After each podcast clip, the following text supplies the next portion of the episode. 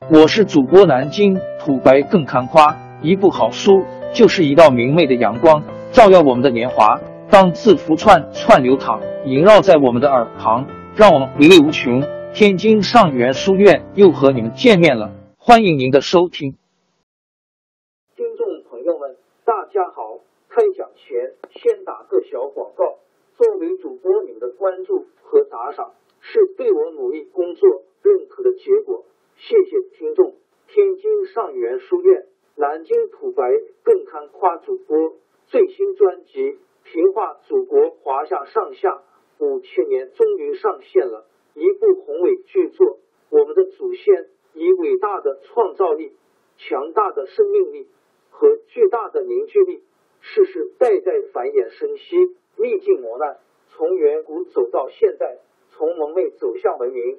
全书共计。两百八十三回，作为博客，我劳动我所得，付费的有声书来了，你愿意为此花钱花时间吗？评话中华上下五千年专辑的进度更新按听众的关注和评论而定。喜马拉雅号 UID 七三二六四零二二，微信号 sh 八五七三零一四四九，请多多关注。多多打赏，谢谢大家，谢谢。下面正式开讲《评话中华上下五千年》专辑。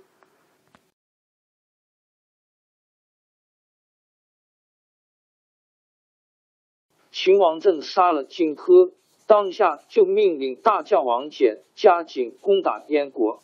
燕太子丹带着兵马抵抗，哪里是秦军对手？马上给秦军打得稀里哗啦。燕王喜和太子丹逃到辽东，秦王政又派兵追击，非把太子丹拿住不肯罢休。燕王喜逼实得没有办法，只好杀了太子丹，向秦国谢罪求和。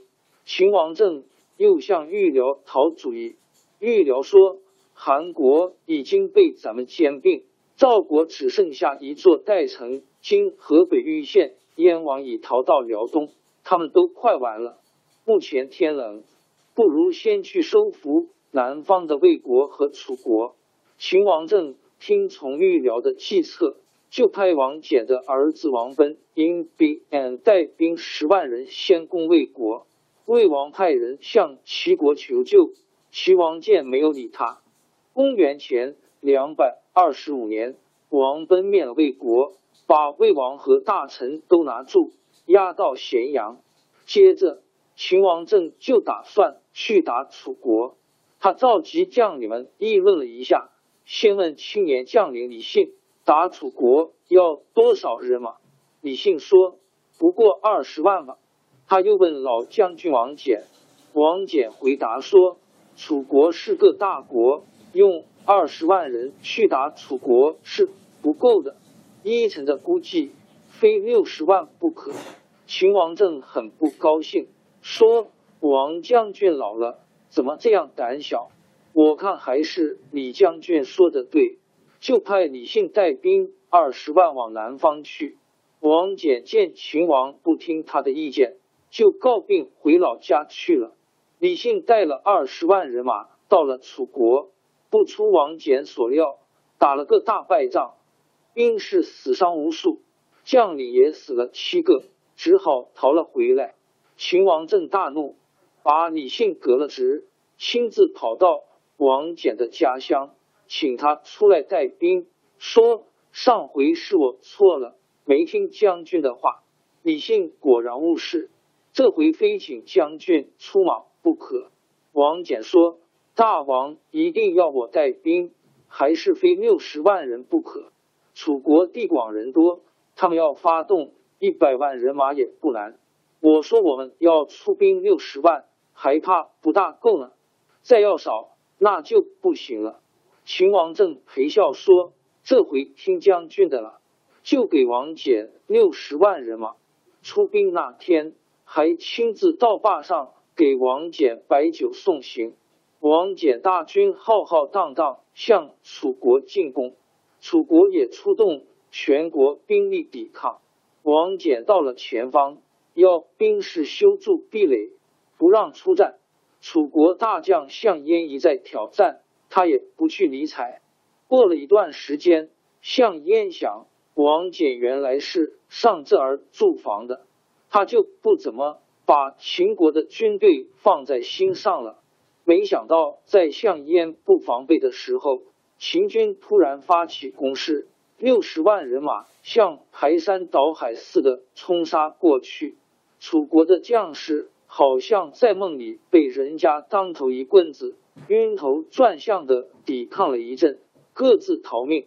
楚国的兵马越打越少，地方越失越多。秦军一直打到寿春，金安挥寿县西，俘虏了楚王复楚。项燕得知楚王被俘的消息，渡过长江，想继续抵抗。王翦造了不少战船，训练了水军。渡江追击，项燕觉得大势已去，叹了口气，拔剑自杀。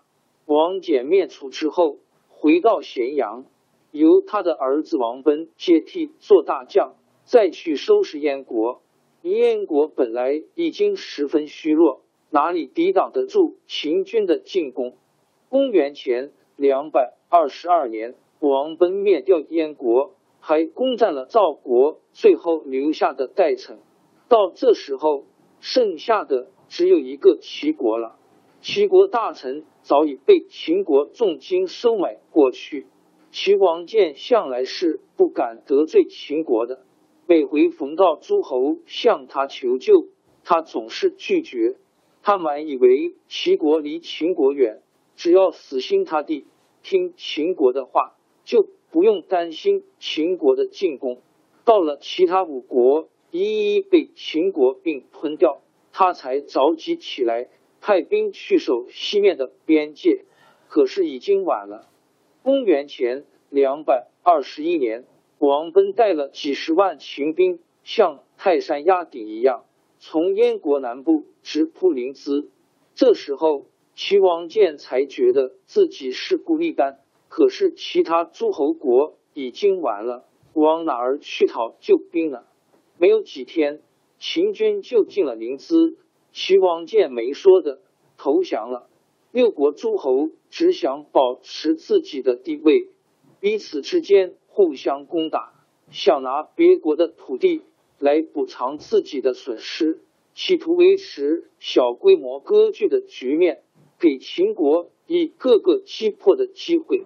秦国当时不但在政治、经济上和军事上占了优势，更重要的是符合统一的历史趋势，所以在不到十年的时间，把六国一个一个灭掉了。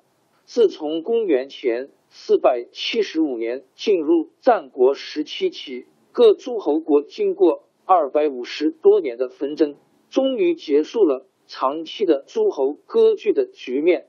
建立了一个统一的多民族的封建国家——秦王。王朝更迭，江山易主，世事山河都会变迁。其实我们无需不辞辛劳去追寻什么永远，活在当下，做每一件自己想做的事，去每一座和自己有缘的城市，看每一道动人心肠的风景，珍惜每一个擦肩的路人。纵算经历颠沛，尝尽苦楚，也无怨悔。感谢您的收听，朋友们，让我们下期再见。